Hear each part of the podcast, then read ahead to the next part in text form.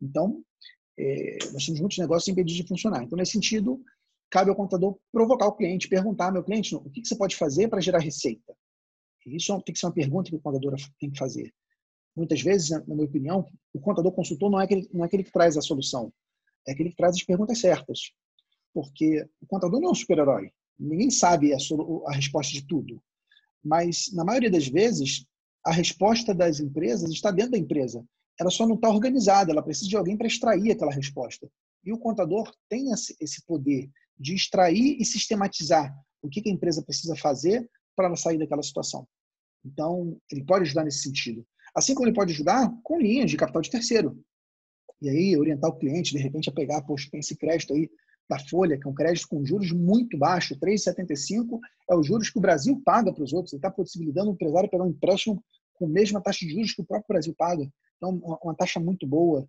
Às vezes, você tem empresas que estão com financiamento antigo de 5, 10 anos atrás, quando a taxa de juros era altíssima uma Selic altíssima. Agora, a Selic a 3,75, só de você fazer a portabilidade do, do, do, do, empréstimo, você substituir o crédito, você já tem uma economia muito grande. Às vezes, você pode alongar o crédito, alongar o, o pagamento e pagar menos juros, porque hoje os, os, juros é muito menor do que quando a taxa Selic era 13%, 14%. Você pode provocar o empresário a pensar, empresário, está na hora de você devolver para a empresa aquilo que você tirou. Tem muito empresário que pegou mais dinheiro da empresa do que deveria comprou casa com isso, comprou bens, guardou dinheiro, está com, tá com a declaração de imposto de renda dele, a seção de bens e direitos lotada de dinheiro, lotada de ativos. Mas você vai lá no, no, no balanço da empresa, se tiver balanço, não tem bem nenhum, não tem ativo nenhum. Então é o momento de devolver, é o momento de aportar dinheiro na empresa. E se você não tem dinheiro para aportar, quem sabe busca um sócio. Da mesma maneira, a galera que está investindo hoje, a bolsa deu essa queda gigantesca. O, Selic está muito baixo. O investidor, a alternativa do investidor agora é empreender, porque o, o que ele tem de oportunidade dos outros lados não são muito boas. Então, do lado da receita, das entradas, digamos assim, eu acho que o contador pode ajudar muito nessa orientação do que o empresário pode ter de soluções, de alternativas.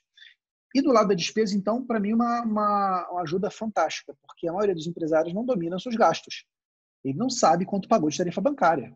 Ele acha que tarifa bancária é pouco. Quando ele pega o gasto anualizado, ele fica louco em ver, caramba, eu paguei isso tudo para o banco. Sim, você pagou isso tudo para o banco.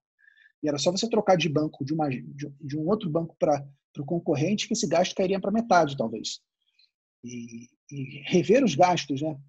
Até mesmo pegando o nosso caso, da nossa empresa contábil, às vezes a gente paga uma porção de sisteminha que a gente nem usa. Não sei vocês, mas lá na minha empresa, quando veio essa crise, eu tive que fazer uma revisão dos meus, do meu orçamento. Eu vi que eu tinha uns três ferramentas de auditor fiscal, umas duas ferramentas de consultoria.